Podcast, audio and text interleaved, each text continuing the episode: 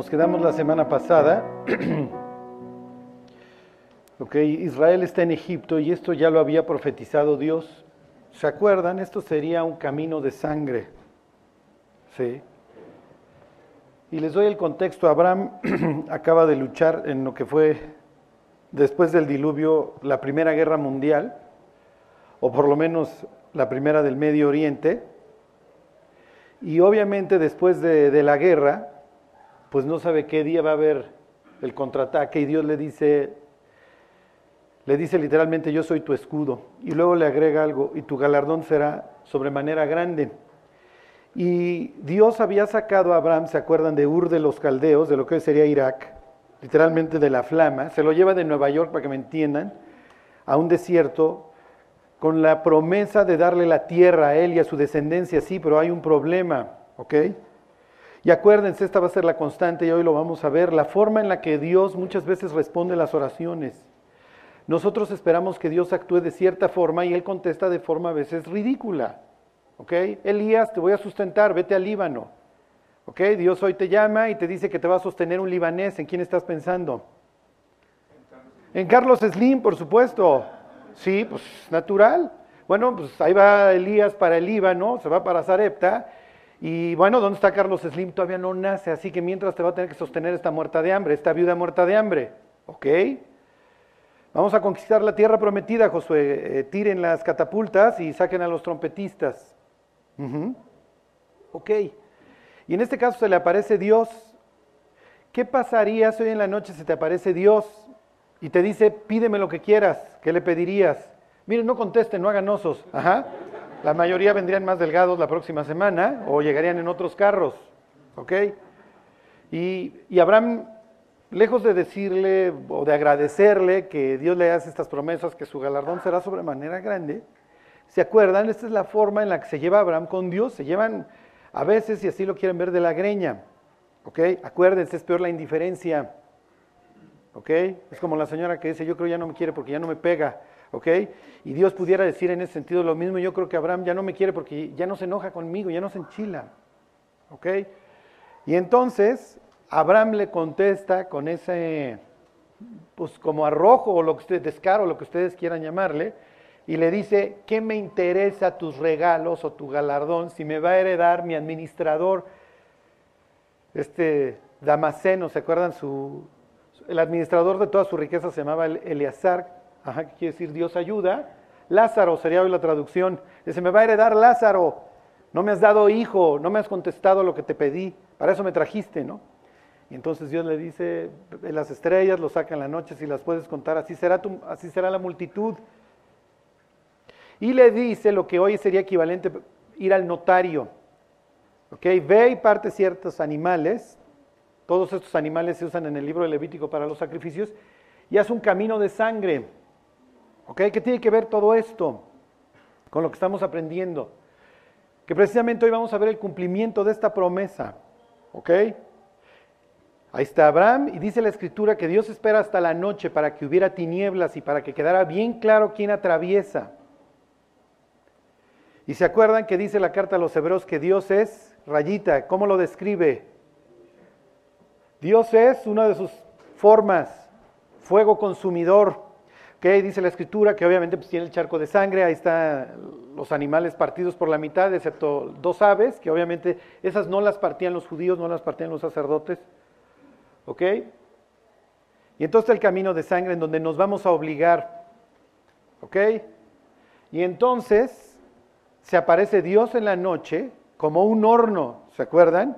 Dice la escritura que cayó una oscuridad sobre Abraham, Abraham tiene miedo y está espantando a los opilotes porque obviamente se están posando sobre los cadáveres y en ese instante se acerca a Dios y le dice, efectivamente vas a tener tu descendencia, Abraham, pero tienes que saber que ellos, y no le dice la tierra, porque si no, no hubieran, lo más probable es que no se hubieran ido para allá, aunque ya habían tenido descalabros en Egipto, ¿ok? Bueno, más, más adelante los tendrá, los tendrá Abraham, los tendrá este, Jacob, este, perdón, Isaac, que iba camino para allá, pero lo detienen. El caso es que cuando se van a obligar, le dice Dios, tu descendencia será extranjera, una nación ajena, Durante 400 años ahí sufrirán y después de eso yo los sacaré con brazo extendido y con gran riqueza. Y entonces Dios, dice la escritura, cruza, ¿ok? Cruza el charco. ¿Lo cruza Abraham? No. ¿Por qué? Porque Abraham no se puede comprometer con Dios a nunca fallar. El único que cruza, y se acuerdan, la obligación es, cuando se trataba de un pacto de sangre, el que lo incumpla muere. ¿Ok? La parte que incumple este convenio no es que va a tener una penalización, va a acabar pagando una, pagando una multa, va a ir a prisión. No, en este caso es la muerte. ¿Qué es lo que le está prometiendo Dios a Abraham? Yo voy a sufrir, yo voy a derramar mi sangre por ti. ¿Ok? Yo voy a pagar el precio. Ahorita lo vamos a ver.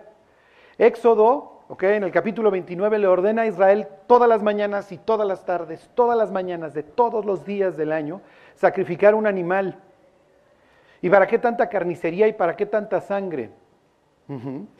Pero en realidad, y los judíos que lo entienden, cada vez que está muriendo el cordero en la mañana y cada vez que el cordero está muriendo en la tarde, lo que le están diciendo a Dios es, tú nos prometiste, tú nos prometiste que el día que nosotros falláramos, tú ibas a derramar tu sangre. ¿Sí se entiende? Tú lo prometiste, Dios. Y con esa promesa acaba Israel en Egipto.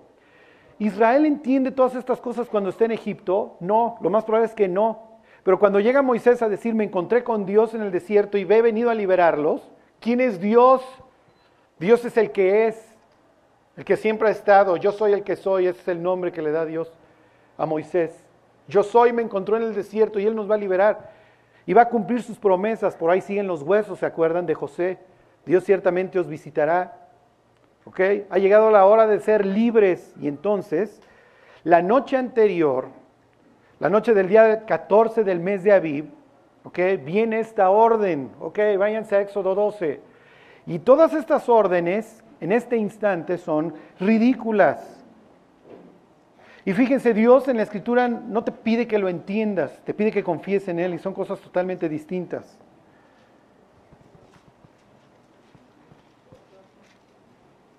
Y es tan ridículo todo lo que le va a exigir Dios a Moisés y consecuentemente Moisés al pueblo, que la escritura dice ahí en la carta a los hebreos en el capítulo 11, cuando habla de la fe, dice que Moisés celebró la Pascua. ¿Por qué? Por fe. Porque no entiendo Dios, no entiendo nada. ¿Ok? Ya vamos a ser libres. ¿Qué? Nos ponemos nuestros tenis y a correr. No, no, no, mis cuates, miren, tomen un cordero. ¿Ok? Lo toman el día 10 para que se encariñen todos en la casa con él. ¿Ok? El día 14 lo degollas. ¿Ok? Y vas a poner en los postes, y todo esto es Dios armando un rompecabezas. Y en el dintel En el travesaño, vas a poner la sangre del cordero y esa noche yo voy a pasar. Es la última, la décima plaga, acuérdense, 10 en la Biblia quiere decir completo. Con esta se completa el juicio sobre Egipto y luego le va a venir un pilón que es finalmente el ahogamiento ahí en el Mar Rojo del ejército. ¿Ok? Bueno, ahí están. Dice capítulo 12, ahí están en el Éxodo. Dice, habló Jehová a Moisés y Aarón en tierra de Egipto diciendo, este mes os será el principio de los meses, para vosotros será este el primero en los meses del año, una nueva vida, un nuevo comienzo esclavo. ¿Le suena? ¿Para qué le interesa a un esclavo un calendario? No le sirve de nada. Todos los días, si es lunes, domingo, miércoles, jueves, me importa un bledo. Si es febrero o diciembre, me importa un bledo. Para mí todos los días son iguales, ya no. Ya no vas a vivir como vivías antes, incrédulo, tropezándote con la vida, en tinieblas. No sé qué hacer con mi vida, pues me voy a casar a ver si ya soy feliz. Bueno, esto no funcionó. Eh, voy a tener hijos a ver si ya soy feliz, esto tampoco funcionó. Voy a tener un amante a ver si esto funciona, esto tampoco funciona. Hasta que llega Dios, te dice, este será el principio de una nueva vida. Ahora vas a tener un calendario distinto que vas a poder empezar a contar desde el día en que fuiste liberado. Y la idea es que las siguientes generaciones le contaran a los descendientes, nosotros fuimos siervos en Egipto y para nosotros todos los días fueron iguales hasta que algún día Dios volvió a pronunciar estas palabras en nuestros oídos. Ajá, el principio. Así como dice la escritura, en el principio creó Dios los cielos y la tierra. Para nosotros hubo un nuevo comienzo, un nuevo principio. De modo que si alguno está en Cristo, nueva criatura es. Las cosas viejas pasaron. He aquí todas son hechas nuevas. Ok. Y vienen estas cosas ridículas, 12.3. Hablada toda la congregación de Israel diciendo, en el día 10 de este mes tómese cada uno un cordero, según las familias de los padres, un cordero por familia. Mas si la familia fuera tan pequeña que no baste para comer el cordero, entonces él y su vecino inmediato a su casa tomarán uno según el número de las personas conforme el comer de cada hombre. El cordero que te voy a dar, humanidad, es grande. No te lo vas a acabar literalmente. Así que ve con tu vecino y dile, si quieres, pásale a mi casa.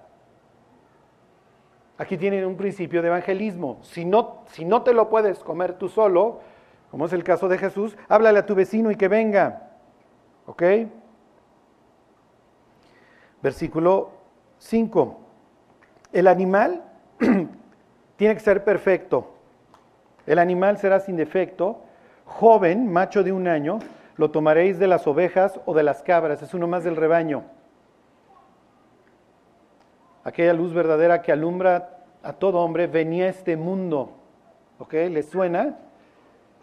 Va a ser uno más del rebaño, pero tiene que ser perfecto. Y dice Judas la noche que lo entrega, al que yo besare, te lo tengo que identificar porque no es un cuate que habla distinto, que viste distinto, que dice hocus pocus. Habitó entre nosotros. ¿Ok? Versículo 6. Lo vas a guardar y lo guardaréis hasta el día 14 de este mes y luego lo inmolará toda la congregación del pueblo de Israel entre las dos tardes. Acuérdense que para Israel, de acuerdo a Génesis 1, el día empieza en la noche y fue la mañana, perdón, y fue la tarde y la mañana un día, ¿se acuerdan? Ok. Versículo 7. Y tomarán de la sangre y lo pondrán en los dos postes. Esto todo tiene que ver y en el dintel de las casas en que lo han de comer. Y aquella noche, y esto tómenlo mucho en cuenta, ahorita nos lo vamos a volver a encontrar, comerán la carne, la tienes que asar. Tienes que ver cómo se rostiza el cordero. ¿Por qué? ¿Ok? Y aquí vienen todas estas reglas que van a ir agarrando forma. Y luego te lo vas a comer con hierbas amargas. ¿Ok? La próxima semana vamos a celebrar algo parecido. Este es el origen de la cena del Señor. Los judíos hasta la fecha celebran todos los años el ceder. Ceder quiere decir orden, porque esto tiene un orden. Y una de las cosas que hacen es que comen hierbas amargas, puede ser lechuga, arúgula, lo que sea. Perejil. Pero lo interesante, y digo, no lo vamos a hacer la próxima semana, pero y se los voy a volver a comentar la próxima semana porque somos de memoria muy corta. Lo interesante es que toman agua con mucha sal para simbolizar lágrimas. Y estas hierbas amargas, porque a Dios le costó le costó matar a su propio hijo y además recuerda la esclavitud en Egipto. Por eso es que es amarga esta cena. Pero las meten en agua con sal para simbolizar las lágrimas y se comen el perejil para nunca olvidar el dolor y las lágrimas de la esclavitud. Porque cuando dejamos de meter el perejil en el agua con sal se nos olvida y empezamos a recordar el antro y las luces y la gloria del mundo y Dios dice, ya se te olvidó, va. Ya se te olvidó tu vida sin rumbo, tu vida inútil, tu vida en donde sufrías. Así que todos los años los judíos tomaban sus hierbas amargas y las mezclaban con agua con sal para recordar las lágrimas y la amargura de la esclavitud en Egipto. Ok. Versículo 10.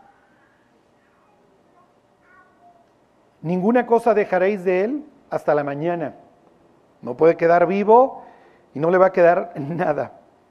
Y lo que quede, para que entiendas que esto es total, y lo que quede, lo quemarás en el fuego.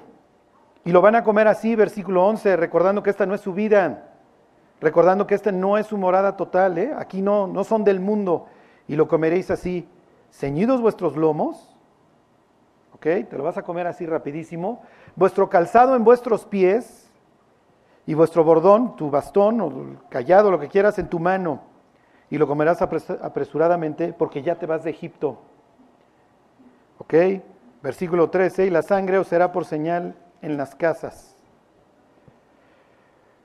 Ok, me voy a brincar ahí mismo hasta el versículo 46, ahí mismo, capítulo 12, para que tengan toda la película. Se comerá en una casa y no llevarás de aquella carne fuera de ella y no le vas a quebrar ningún hueso. Ok, Israel, ya conoces la historia, efectivamente esa noche sale, sale con gran riqueza como se lo había prometido Dios a Abraham, vaga durante 40 años en el desierto por su incredulidad, pero luego viene una generación que le cree a Dios y conquista la tierra prometida. ¿Se acuerdan de rescate y la conquista cuando vimos esos pasajes en el libro de Josué?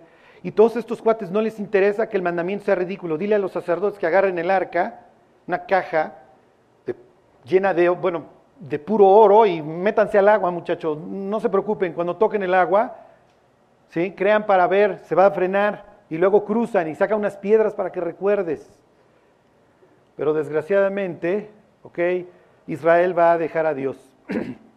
Porque la nueva vida que Dios nos da es tan cómoda y nos arregla tantas cosas que empezamos a creer que nosotros somos los, los que lo logramos, que fue por nuestro arco, diría el Salmo 44. Acuérdate que no fue ni por tu arco ni por tu espada. Empezamos a disfrutar la nueva vida y rápidamente nos olvidamos de Dios y es lo que le sucede a Israel. ¿Sí? Empiezan a ver a los dioses de al lado. Oye, ¿cuánto se tarda tu Dios en esto? No, mi Dios es tardadísimo. Mi Dios, dice la carta a los hebreos, dice que se heredan las promesas a través de la fe y la paciencia. No, aquí es rapidísimo. Aquí puedes tomar atajos. ¿En serio? Sí. Oye, ¿y tú qué esperas? ¿Cómo le haces para la fertilidad? Tenemos que pedirle a Dios que llueva. Dios nos mandó a esta tierra para esperar que llueva. No, no, mira, aquí lo que piden nuestros dioses son sacrificios humanos. Si tú le sacrificas a nuestros dioses, entonces obtienes la fertilidad y la machaca prontamente. Ya tienes todos los cultos, a la fertilidad de la antigüedad. ¿Existe esto hoy? es que si este niño nace me va a partir la vida, si este niño nace me va a partir mi economía. Esto obviamente estaba soportado por el Estado, igual que hoy. E Israel, gracias a su desobediencia, va a sufrir tanto en su tierra como fuera de ella y durante años, ¿ok?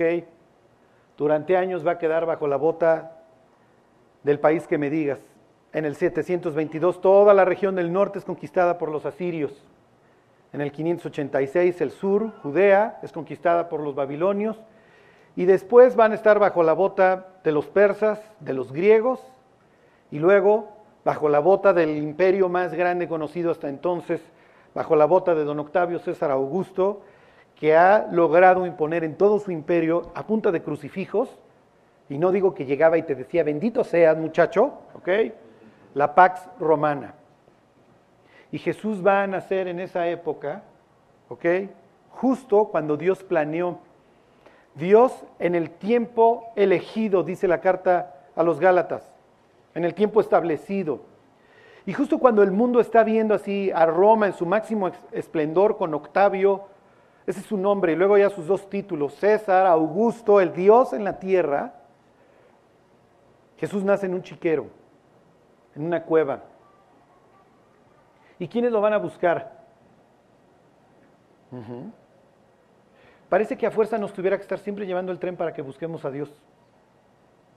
Cuando los judíos fueron expulsados a Babilonia, ¿se acuerdan? Salmo 132 dice que junto a los ríos de Babilonia les pedían que cantaran. Los babilonios les decían, oigan sus salmos, son preciosos, cántenos. Y ellos dicen, ¿cómo voy a cantar aquí junto al Éufrates? Si me olvidare de ti, oh Jerusalén, que pierda mi diestra su destreza y que la lengua se me pegue al paladar, que no vuelva yo a tocar el arpa. Porque yo quiero regresar a mi tierra a cantar. Sí, pero causaron tal impacto entre los babilonios, estos judíos que ahora no dejan de buscar a Dios como Daniel, como Mardoqueo, como todos estos hombres del exilio, como Ezequiel, que hubo conversiones a lo loco. Y en Babilonia queda una gran escuela en donde se estudiaba la Biblia.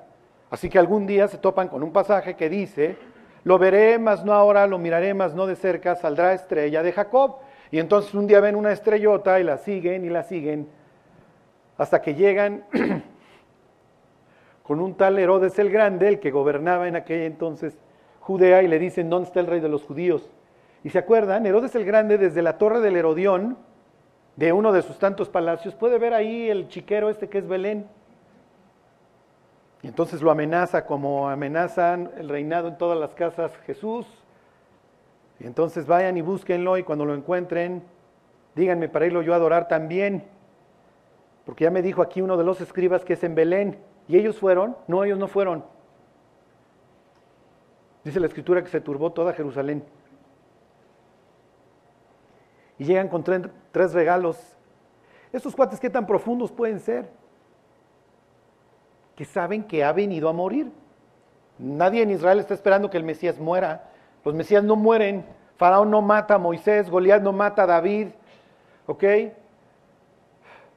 Los, los, los del oriente no matan a Abraham, nadie mata al ungido de Jehová. Entonces llegan y le dan el oro porque es el rey, el incienso. Estos cuates entienden que es Dios. Entonces le rinden tributo y le dan la mirra. Ok, Jesús arranca su ministerio a los 30 años. es la edad en que el sacerdote puede oficiar. Jesús no es sacerdote según el orden de Leví, ¿Se acuerdan? Jesús es sacerdote según el orden de Melquisedec, que no tiene, lo explica la Biblia, principio ni fin. ¿Ok? Jesús entra al Jordán. ¿Tiene la necesidad de bautizarse? No, no tiene necesidad de limpiarse de nada, pero le dice a Juan, es necesario que cumplamos con toda justicia. Así que le vengo a poner un sello de autenticidad a lo que estás haciendo, Juan. Viniste a anunciar la llegada del novio, viniste a anunciar la, llegada del Mesías, te felicito, ya llegué. Y en ese instante se cumplen dos profecías. He aquí mi Hijo amado, dice el libro de Isaías, en quien tengo contentamiento, sobre él se posará mi espíritu. Y entonces se posa sobre Jesús una paloma y se oye una voz del cielo que dice, este es mi Hijo amado, en quien tengo contentamiento.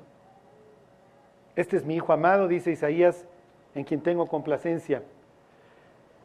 Y también se cumple Génesis 22. Dios le ordena a Abraham que sacrifique a Isaac.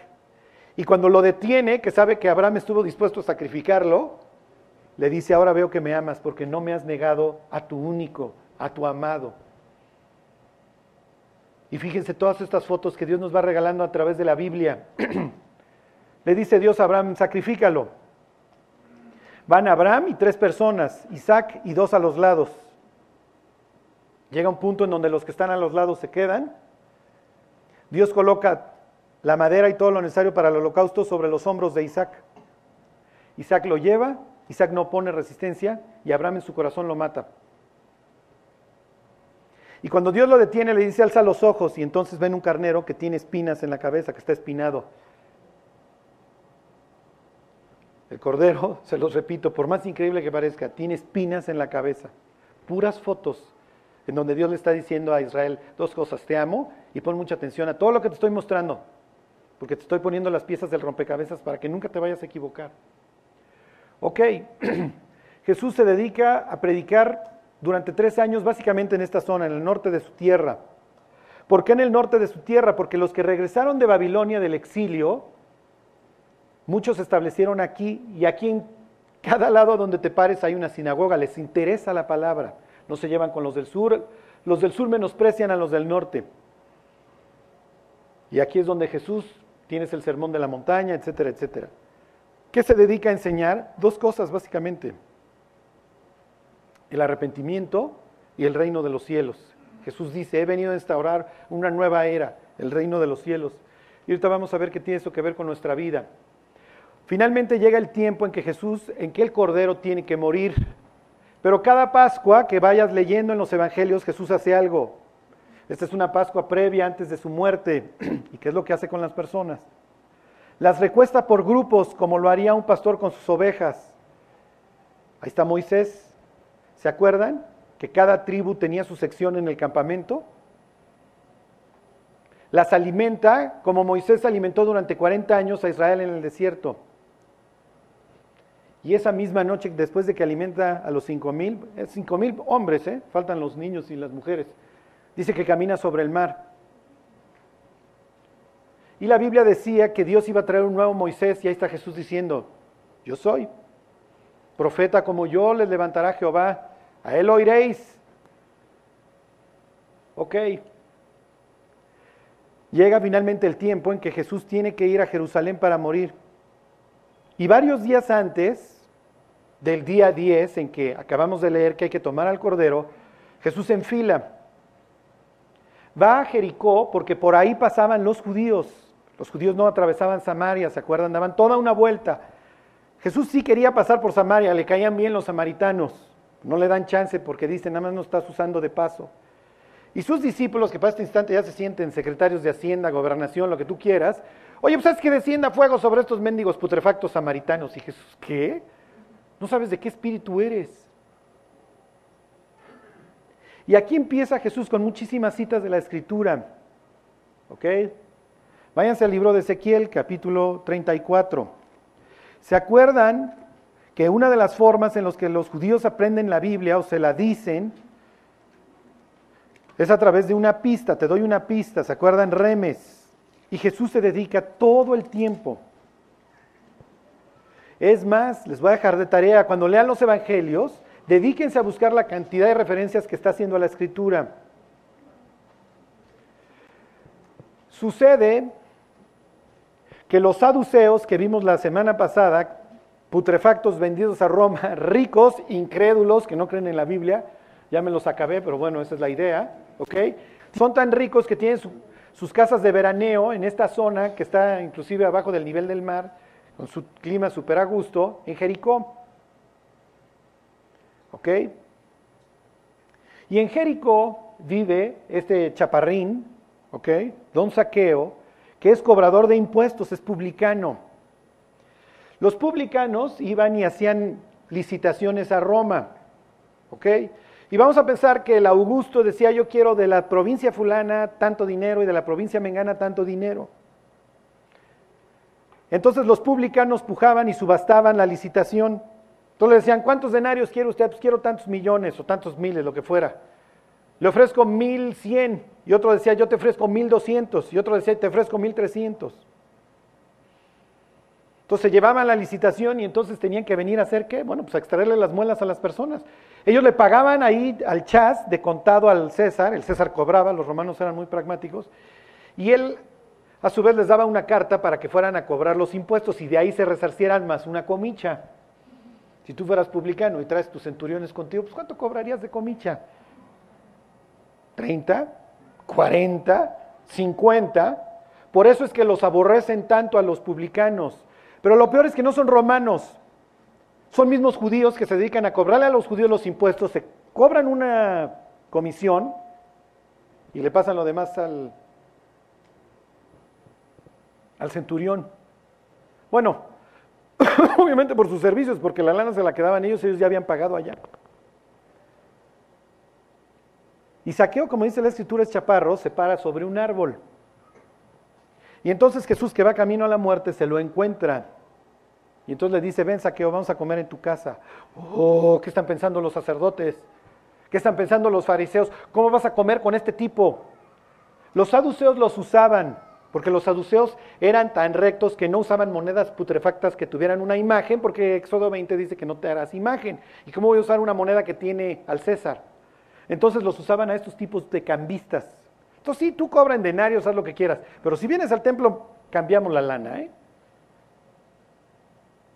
Por un, pues también comicha, ¿ok?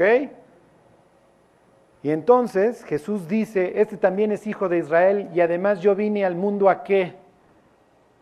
A buscar y a salvar lo que se había perdido. Y en ese instante, cuando Jesús dice, yo vine a buscar y a salvar lo que se había perdido, todos los saduceos o los que están ahí alrededor de la fiesta fueron de chismosos corriendo rápido a Jerusalén. porque le entendieron perfecto. Y Jesús les pudo haber dicho, el que la cachó, la cachó, y si no la cachaste, mi cuate, que alguien te la explique. Y veles a decir. Bueno, ahí está en Ezequiel 34.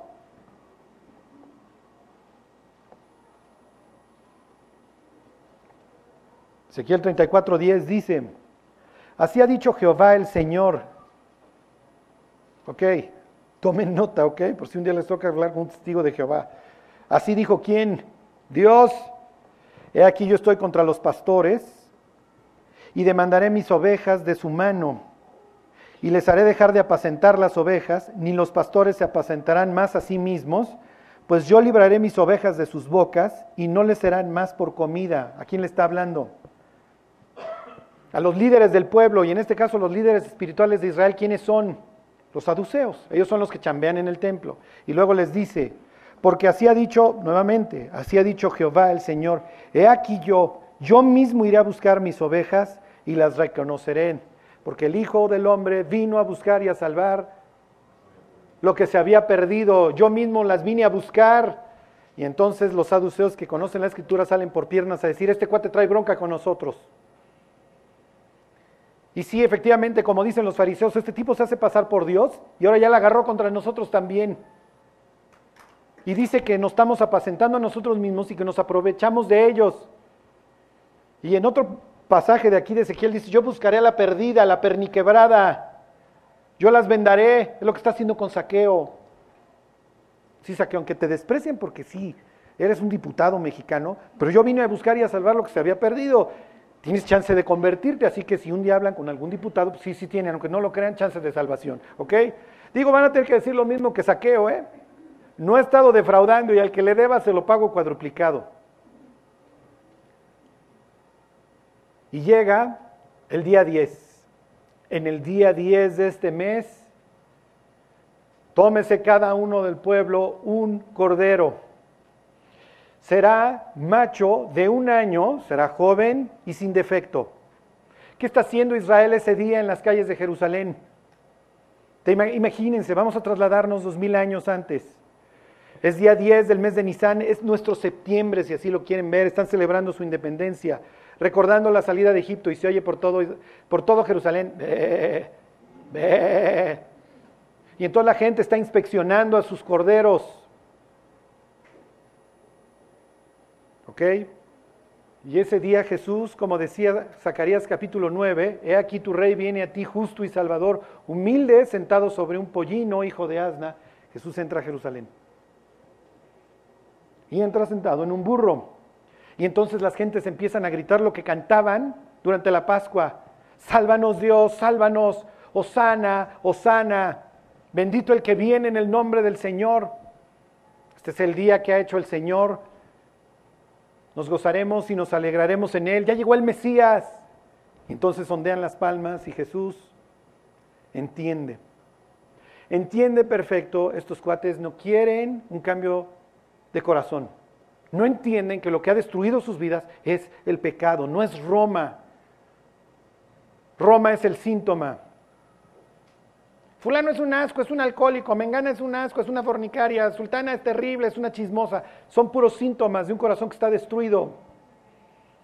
Y lo que esa persona necesita es un nuevo corazón, un nuevo comienzo. Este será para vosotros el principio de los meses. Y cuando Jesús va caminando por Jerusalén, sentado en el burro, ¿qué es lo que está diciendo Dios? Israel, estás eligiendo tu cordero, te presento al mío. ¿Lo eliges? Ok. Les cuento, el sumo sacerdote inspeccionaba un cordero, se lo llevaba desde la salida de la ciudad, lo traía por el camino del Monte de los Olivos, porque el Mesías, decía el libro de Ezequiel, venía por el oriente, lo metía por el oriente al templo, además ahí está la entrada, y lo amarraba, lo amarraba dentro del templo, para que los judíos lo estuvieran examinando durante cuatro días y el sumo sacerdote dijera, Israel, así tiene que ser el cordero que vas a matar, tiene que ser sin defecto. Imagínense que ese día 10 había hecho su peregrinación Caifás, no cree en esto, pero lo ve como un show. Lo ve como un show que le agrada al pueblo. Cuando Caifás tienes idea, tienes la más remota idea de lo que estás haciendo. Esto es como Iztapalapa. O sea, tienes la más remota idea de qué estás haciendo. Pues no tengo, pero soy religioso. ¿Ok? Imagínense que en la mañana Caifás había llevado su cordero, la gente había estado aplaudiendo, miren, ahí va pasando el cordero, es la Pascua, es el día 10. Lo lleva hasta el templo y lo amarra. Los sacrificios están teniendo lugar y están esperando el día 14 en donde va a haber filas y filas. En el templo están los saduceos vendiendo los corderos que según ellos tienen el sin defecto, el pedigrí. Y Jesús entra precisamente este día. Se va derecho al templo. Y este sitio, ¿se acuerdan? Es el atrio de los gentiles. Ellos adoran aquí. Durante todos los años, gentiles de todo el mundo vienen a ver cómo celebran los judíos la Pascua. Y tal como lo había profetizado Salomón, aún el gentil que venga de tierra lejana orará a ti en esta tu casa y tú le oirás. Y entonces los gentiles se paran aquí, aquí está esta palestra, esta bardita que dice en varios idiomas y cruzas, te matamos. Tú no puedes cruzar para acá, este es el atrio de las mujeres. Aquí solamente pasan mujeres y hombres judíos y aquí solamente pasan hombres judíos. Al fondo solamente entra el sumo sacerdote una vez al año y diario entran los sacerdotes aquí para esparcir sangre. O sea, se va achicando si así lo quieren. Pero los gentiles tienen derecho a estar aquí y los saduceos durante esta fiesta, ¿se acuerdan? Sacaban a los gentiles y les decían, ahuequen mis cuates porque vamos a vender corderos y se ponían los banqueros a, cambiar las monedas de todos los judíos que venían de la diáspora. Y obviamente ese día el dólar pues valía tres, pesos, ¿no? Y si tú traías tu cordero perfecto, ibas con el sacerdote y le decías, Señor Cohen, aquí está mi sacerdote, mi cordero, mm, tiene defecto. Oiga, está perfecto. No, tiene defecto. Pásale aquí a la caja de al lado y a una módica cantidad te van a vender tu cordero. Sí, pero este yo lo vengo cargando desde mi tierra. Me vale. Pues es business. Y entonces Jesús, cuando entra y hace el azote de cuerdas y les tira a los cambistas, a los banqueros, hay sus, sus bancos y sus mesas, etcétera, les dice, mi casa será llamada casa de oración a todas las naciones. ¿Ok? Pero ustedes la convirtieron en una cueva de ladrones. Ok, váyanse a Isaías 56.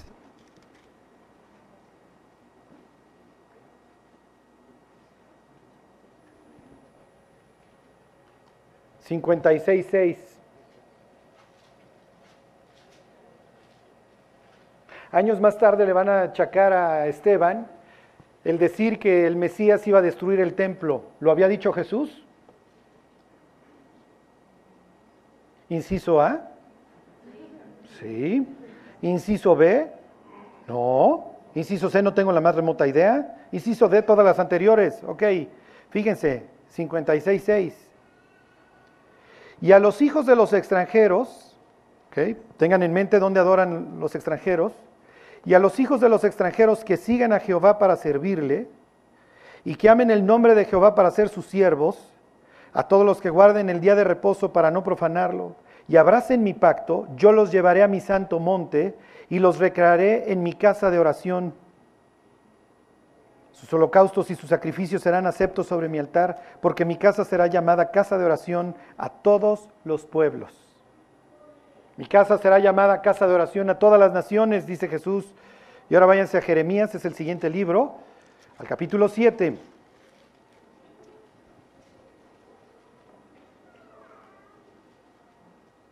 Y Jesús les dice, pero ustedes la convirtieron en una cueva de ladrones. 7.11. Es cueva de ladrones delante de vuestros ojos esta casa sobre la cual es invocado mi nombre He aquí que también yo lo veo, dice Jehová. Y luego les dice, y de aquí es de donde le achacan a Esteban. Andad ahora a mi lugar Silo. ¿Se acuerdan? Lo vimos en el libro de Samuel. Ahí estaba, ¿se acuerdan? Lo habían convertido en antro él y, y, Ovni y él, ¿cómo se llama? Y Finés. Y Dios destruye Silo. Andan y vayan a ver cómo le fue a Silo. ¿Lo entendieron las personas que estaban escuchándolo? Lo entendieron perfecto. Lo entendieron todos menos los discípulos, porque cuando salen tres días después del templo le dicen, maestro, ve el gran templo. Y Jesús les dice, mis cuates, no va a quedar piedra sobre piedra. No cacharon el remes, mis cuates, no cacharon la pista, que fueran a ver cómo quedó Silo. Y en ese instante, los saduceos dicen, esto no puede continuar. Este cuate va a venir a deshacer el business. Y los fariseos tienen miedo de que haya un levantamiento revolucionario y venga Roma y los aplaste. Los celotes que vimos la semana pasada están felices, ya es hora de tomar la espada. Ok, ¿qué es lo que hace Jesús durante estos cuatro días? Se va al templo, se va al templo, se va al templo, y tiene que ser examinado, si así lo quieren, para demostrar que es perfecto. Maestro, ¿con qué autoridad haces estas cosas? Primer examen. Y se voltea a Jesús y les dice, les voy a hacer yo también una pregunta. ¿El bautismo de Juan era de Dios o de los hombres? Mm, ok, team back. Si decimos que era de los hombres, el pueblo nos va a pedrear porque ven a Juan como un profeta. Y si decimos que es de Dios, nos va a preguntar que por qué no le hicimos caso si es a quien él venía anunciando. Inciso C, no sabemos. Y Jesús les dice, yo tampoco les digo. Ok, segundo examen. Maestro, ¿es lícito no dar, pagar impuesto al César? Si dice que sí, ya ven cómo es un vendido a Roma, y si dice que no, ya ven cómo es un rebelde celote. Mostradme, no la agarra, para que no lo fueran a criticar de agarrar una moneda con imagen. Mostradme la moneda y su inscripción. Y esto es así de, qué oso, traigo moneda romana. ¿Ok? ¿Qué dice? No quiero decir, ¿qué dice César? Denle al César lo que es del César y a Dios lo que es de Dios. ¿Ok? La resurrección, qué tema más ridículo. Este se lo mandan los saduceos que no creen en los profetas, solamente creen en los primeros cinco libros de la Biblia. Maestro, fíjate que hubo una mujer que se casó con un tipo y se murió y no le levantó descendencia. Y vino el cuñado que dice la escritura, tú lo sabes en la ley, que si la mujer se queda sin descendencia, pues no sea que fuera a ser el vientre que traía el Mesías, tipo Ruth. Y entonces que viniera el Goel, que viniera el más cercano y le levantara descendencia. Entonces vino el cuñado, también la tuvo por esposa, no la embarazó, se murió. Vino el tercero, el cuarto, ¿cómo se llamó la obra? La viuda negra, ¿ok? Todo mundo y fíjate que fueron siete hermanos y ninguno la embarazó. A ver, sal con tu idiotez de la resurrección. En la vida eterna, ¿con cuál de los siete va a estar casada? Puesto que los siete la tuvieron. No erráis por esto, porque ignoráis las escrituras y el poder de Dios. ¿Nunca leyeron lo que le dijo Dios a Moisés? Oh, nos va a leer la Torah y en esa pues supuestamente sí creemos. Yo soy el Dios de Abraham, el Dios de Isaac y el Dios de Jacob. Dios no es Dios de muertos, sino de vivos.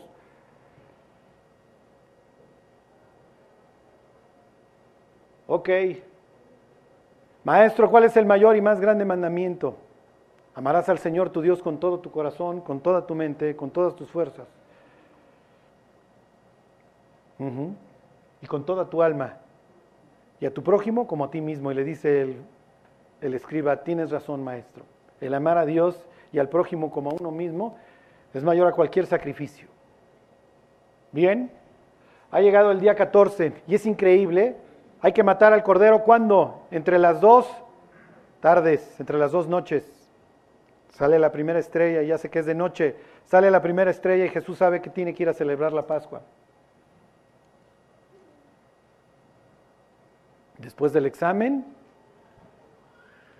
ya mejor ya no le preguntaban, lo más increíble de esta Pascua es que Jesús sabe que está a unas horas de morir y le dice a los discípulos, ¿cuánto he deseado celebrar esta Pascua con ustedes antes de que padezca? ¿Qué es lo que tiene que hacer Israel? Ustedes ya lo saben. El cordero que ellos habían comprado el día 10, ¿ok? Mátenlo, hácenlo a fuego y traigan, aquí estarán las lechugas, las hierbas amargas. Lo vamos a comer con panes sin levadura. La levadura implica Egipto, implica el pecado, implica el mundo que nos pudre, que nos infla, que nos fermenta. Y entonces los muchachos, la ilustración no es tan buena porque deberían estar sentados, ¿se acuerdan? A la derecha, en el sitio de honor debe estar Judas y a la izquierda, el siguiente en honor, si así lo quieren ver, es Juan y hasta la izquierda, al fondo, estaría Pedro. Pero les da una idea con las caras semitas, Porque siempre presentan a Jesús como si fuera jugador de hockey de Finlandia, ¿ok? Bueno, y entonces había que tomar cuatro copas. Había que comerse el cordero, los panes, cierto orden, y cuatro copas. Váyanse a Éxodo al capítulo 6. Dios le había hecho una promesa antes del Éxodo, antes de la salida a Israel. Le promete cinco cosas. Pero estos versículos se tradujeron, está bien, digo, estaba perfecto, Jesús obviamente sigue este mismo orden, se tradujeron en, en beber cuatro copas. Cuatro verbos promete Dios te voy a sacar, te voy a librar, te voy a redimir y te voy a tomar. Dice el 6.6, por tanto dirás a los hijos de Israel, yo soy Jehová, yo os sacaré de debajo de las tareas pesadas de Egipto, número uno. Número dos, yo os libraré de su servidumbre. Número tres, yo os redimiré con brazo extendido. y con juicios grandes. Y número cuatro, y os tomaré por mi pueblo. ¿Ok? Te voy a sacar, te voy a librar, te voy a redimir. Y te voy a tomar. Tú vas a ser mío y yo seré su Dios. ¿Ok? Entonces, por cada uno de estos verbos, de estos cuatro verbos, el yo seré su Dios ya no lo incluyen. Estas cuatro promesas toman una copa. La comida empieza con, las dos copas. Yo os sacaré y os libraré y entonces le recuerdan a Dios, tú prometiste que nos ibas a sacar. Imagínate que eres, tú eres un judío, acaba de pasar Mateo por tu casa, te bajó hasta las muelas, estás celebrando la Pascua y tú dices, Dios, tú prometiste que nos sacarías, tú prometiste que nos librarías. Entonces Jesús está con sus discípulos y entonces obviamente todos toman la copa, la copa de la salida. La siguiente copa va a ser la de la liberación. ¿Ok? Se termina la comida, terminan de comer y después van a beber las otras dos después de la comida. La de la redención y la de la liberación. Perdón, y la de os tomaré a mí mismo.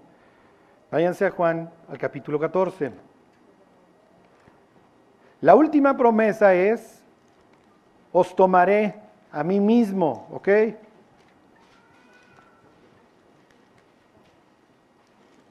quiero decirles, si tú has recibido a Cristo, lo siguiente en tu agenda después de la muerte, aunque no lo creas, es echarte una copa con Jesús. Tal cual, ¿eh? Ay, hoy me encantó el estudio, me dio esperanza. No hay mal que dure 100 años. Ey, es la verdad. Ok, yo os sacaré de las tareas pesadas de Egipto. Entonces beben la copa y lo recuerdan. Yo os libraré de Egipto, lo recuerdan. Terminan de comer y Jesús cambia un poco el, el orden, si quieren. Este, cuando van a tomar la copa de la redención, yo los voy a redimir, yo voy a pagar su deuda. Eso quiere decir redimir. Y esas serán las últimas palabras de Jesús. Está pagado unas horas más tarde, dice Jesús, imagínense, estamos todos viendo como espectadores hoy la cena, ahí están los doce, Judas ya se fue para este instante, él ya no va a beber de esta copa, están los once muchachos y Jesús. Y Jesús alza la copa y dice, esta es la copa del nuevo pacto en mi sangre, que por ustedes es derramada. Beban todos de ella. En eso radica su redención, en que voy a derramar mi vida por ustedes. ¿Se acuerdan que no puede quedar nada de este cordero que nos estamos comiendo? No va a quedar nada de mi vida. Hasta la última gota de mi sangre va a ser derramada por ustedes. Y después dice Jesús, después de eso, no voy a volver a tomar el fruto de la vid hasta que lo beba en el reino de mi Padre. ¿Por qué? Porque le falta una y os tomaré. Sí, pero ¿cuándo la va a cumplir? Ahí está en Juan 14, ok. En el matrimonio judío este es, este es el punto central. El hijo iba con el papá y le decía, papá, me gusta fulana. Ok, es una buena muchacha, está bien. Vamos a hablar con su papá. Iban el novio y el papá, o el pretendiente, y le decía el papá al otro papá, fíjate que aquí mi hijo, ¿cómo le quieren poner? Esdras, está enamorado de Raquelita, tu hija. Y yo pienso que Raquelita es una mujer virtuosa para edificar la casa de Israel. ¿Ok? ¿Cuánto estás dispuesto a resarcirme por el daño de quitarme a mi hija? Bueno, estoy dispuesto a pagar tanto. ¿Ok? Está bien. Y entonces los padres se hacían a un lado, se fijaba el precio de la novia, cuál fue el precio por nosotros, cuando lo negoció Jesús con nuestro Padre, vosotros sois hijos de vuestro Padre, sí, pero quiero tu muerte. Ok, está bien, estoy dispuesto a dar mi vida por ellos. Iba con la novia, el novio, y le decía, mira, mi papá y tu papá ya se pusieron de acuerdo. Esta es mi vida. Tomaba una copa. ¿La quieres? Y la novia tenía libertad para aceptar o rechazar. Si ella tomaba la copa, que es lo que hicieron los muchachos esa noche, no saben hasta qué punto ellos se están comprometiendo. La próxima semana lo que vamos a estar haciendo es, Jesús te va a decir, esta es mi vida, ¿la quieres? ¿Sabes lo que implica lo que te estoy dando? ¿Sabes las consecuencias en tu vida de lo que te estoy dando? Que tu vida nunca será igual. Para ti este será el principio de los meses. Te voy a redimir. ¿Quieres? Te voy a llevar a la tierra prometida. Sí, vas a ser un bicho raro. Pero vas a ser mi pueblo. Y entonces la novia podía decir no gracias o decir sí, tomo tu vida y te devuelvo la mía. Y en ese instante el novio le decía las siguientes palabras. Versículo 14, perdón, perdón, versículo 2. En la casa de mi padre, esto era una privada, ¿ok? Muchas moradas hay. Si así no fuera, yo os lo hubiera dicho. Raquelita, voy pues a preparar lugar para ti. Y entonces Raquel lo va a extrañar a Esdras. Pero si me fuere y os prepararé, te prepararé lugar, vendré otra vez a ti y te tomaré a mí mismo. Porque esta es la idea, por eso estoy enamorado de ti, quiero que vengas para que donde yo estoy, tú también estés. Y a Jesús le falta la última copa, y os tomaré a mí mismo. Y Jesús les dice, ahorita esta última, la cuarta, no la vamos a tomar todavía, vamos a hacer un suspenso. Para que venga Noemí, para que venga Marcos, para que venga Silvia, para que vengan todos estos a lo largo de las edades me vayan conociendo. Y en ese instante Jesús dice otras cosas, no solamente te pido por estos, sino por estos por todos aquellos que creerán en mí por el testimonio de ellos. Y a la cuarta copa ya no la bebe y les dice, vámonos fuera. y se van. Dice la Biblia después de haber cantado el himno, ahorita vamos a ver qué cantaron. Esto es un Getsemaní. Es la piedra de molino. Hoy está tirada, la piedra se ponía vertical y en esta canaleta la iban moviendo unos animales que tenían un poste acá, iban triturando las aceitunas para que saliera el aceite. Y Jesús, no es casualidad, está en Getsemaní y empieza a orar porque sabe que el pago está sobre él y empieza a sudar sangre. ¿Ok? Se va a enfrentar al mundo. Y aquí tienes al representante del imperio, de la Pax Romana, del orden jurídico, de lo, de lo máximo en el gobierno humano. ¿Qué es la verdad? ¿Eres el Hijo de Dios? ¿Te lo dijeron otros o lo dedujiste por ti mismo, Pilato? Y Pilato se quiere quitar la papa caliente, no hay delito en él, no hay delito en él, sé que lo entregaron por envidia. Si, no lo matas, si no nos haces el trabajito sucio, no eres amigo de Roma y te vamos a ir a acusar. Y Pilato ya lo habían ido a acusar una vez.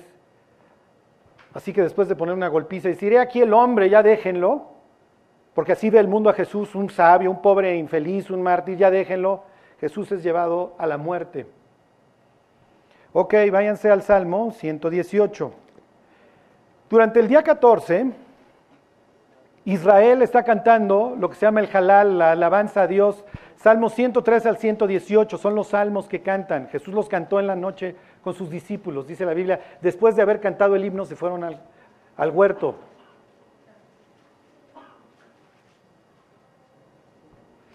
Quiero que piensen que a lo lejos, mientras Jesús está siendo crucificado, esto es lo que está cantando Israel. No solamente lo está cantando, lo está malinterpretando. 118.10. Digo, no lo vamos a leer todo, pero algo de las estrofas que están cantando. Todas las naciones me rodearon, mas en el nombre de Jehová yo las destruiré. Esto es música para mis oídos, dijeran los celotes. Sálvanos Dios, sálvanos, dice el Salmo 118. Sí, pero hay un problema. Israel, pone atención a lo que estás cantando. Regrésenme tantito la... Aquí está el templo y aquí se escucha perfecto. Fíjense una de las estrofas que cantan. Versículo 22. La piedra que desecharon los edificadores ha venido a ser la cabeza del ángulo. Es increíble que Israel está cantando esto y no se da cuenta. Ellos siguen cantando, versículo 25, oh Jehová, sálvanos. Ahora te ruego, te ruego, oh Jehová, que nos hagas prosperar ahora, sálvanos. Versículo 27, Jehová es Dios y nos ha dado luz. Esto es increíble. Atad víctimas con cuerdas a los cuernos del altar. Aten víctimas. Jesús, ¿dónde estás? Dios, ¿dónde estás? Sálvanos. ¿Y qué pudiera decir Jesús? ¿Qué crees que estoy haciendo, Israel? Y Jesús es crucificado a las nueve de la mañana. ¿Qué se oye a las nueve de la mañana?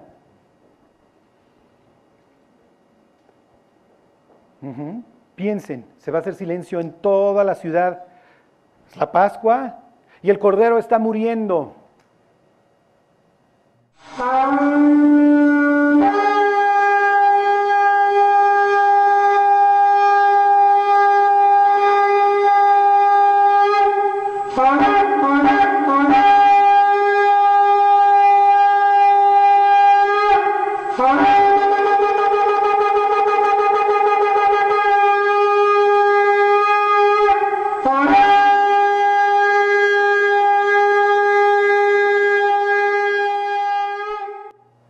Ok.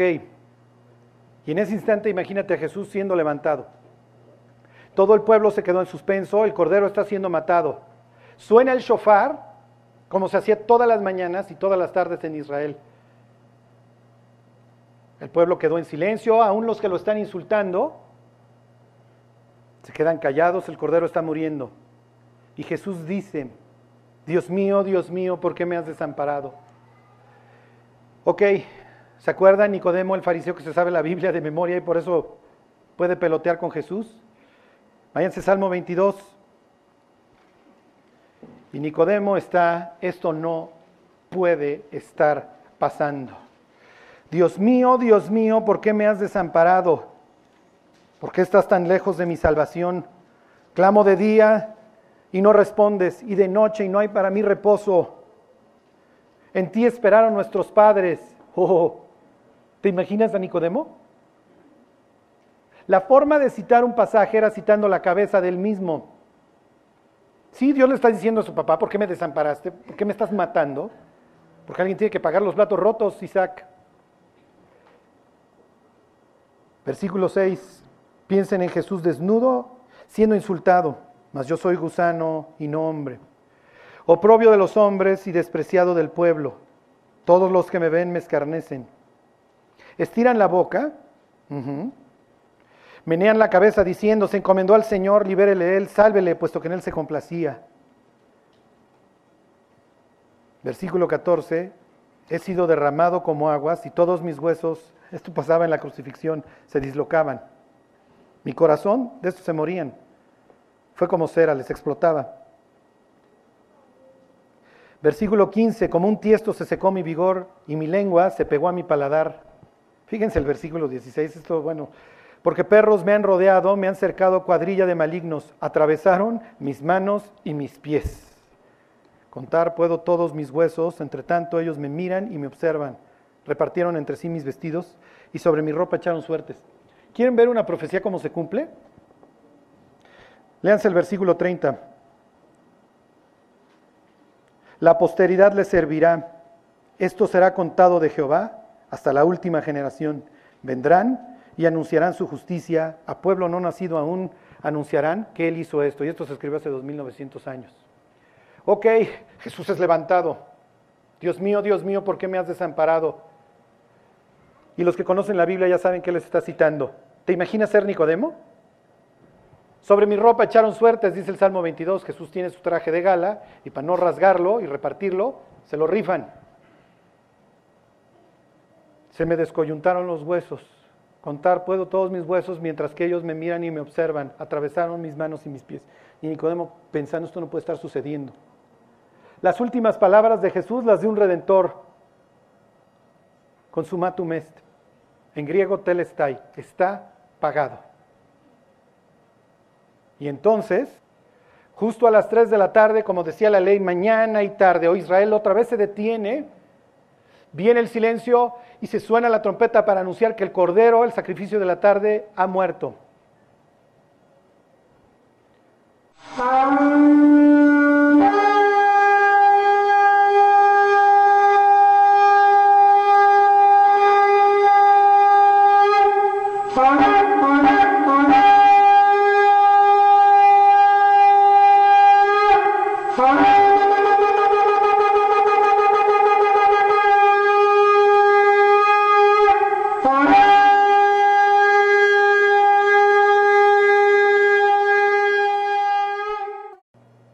Está pagado.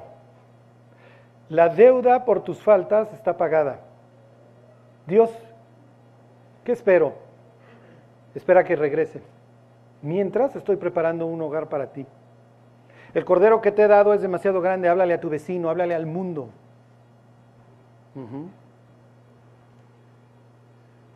Nicodemo entiende perfectamente qué es lo que acaba de suceder. Y la próxima semana vamos a hacer exactamente, no exactamente, pero más o menos lo mismo que celebró Jesús esa noche. Jesús antes de morir les dice a los discípulos, nunca vayan a olvidar, hagan esto en memoria de mí. Recuerden el precio que Dios estuvo dispuesto a pagar por ustedes. Tu vida no puede volver a ser la misma. Para ti este es el comienzo. Es una nueva vida. Ok, váyanse Apocalipsis 21, versículo 23.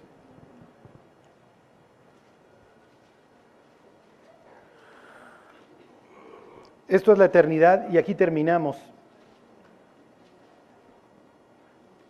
Quiero decirte que en la eternidad y ese es el nombre que Jesús se va a llevar para la eternidad. No es el león de Judá, no es el hijo de David. Para que toda la eternidad recordemos el costo que Dios estuvo dispuesto a pagar. En la ciudad en donde habitará Dios, fíjense, la ciudad no tiene necesidad de sol ni de luna que brille en ella, porque la gloria de Dios la ilumina y el cordero es su lumbrera. En la eternidad, cada vez que veas tu sombra, ¿quién te está viendo? El Cordero.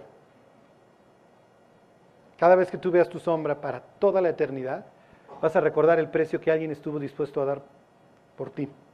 Por una simple y sencilla razón, porque te ama. Por amor. ¿Por qué no salvaste Dios? porque los amé de tal manera que estuve dispuesto a entregar a mi Hijo único, para que todo aquel que en Él cree no perezca, mas tenga vida eterna. Bueno, vamos a orar. Vamos a pedirle a Dios que prepare nuestros corazones para la próxima semana y para cada día de nuestra vida. Que la gente pueda vernos y decir, sí, es uno de los redimidos del Señor.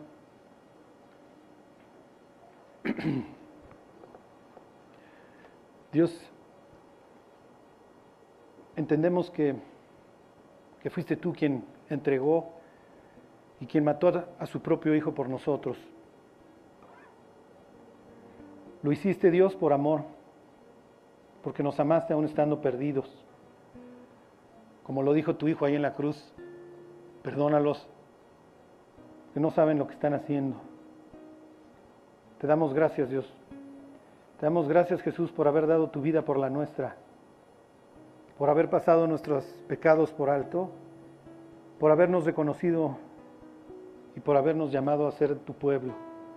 Este es tu pueblo, Dios. Bendícelo. Que podamos, Dios, ir publicando por el mundo que tú nos salvaste y que muchos más puedan venir a sentarse con nosotros a la mesa, Señor.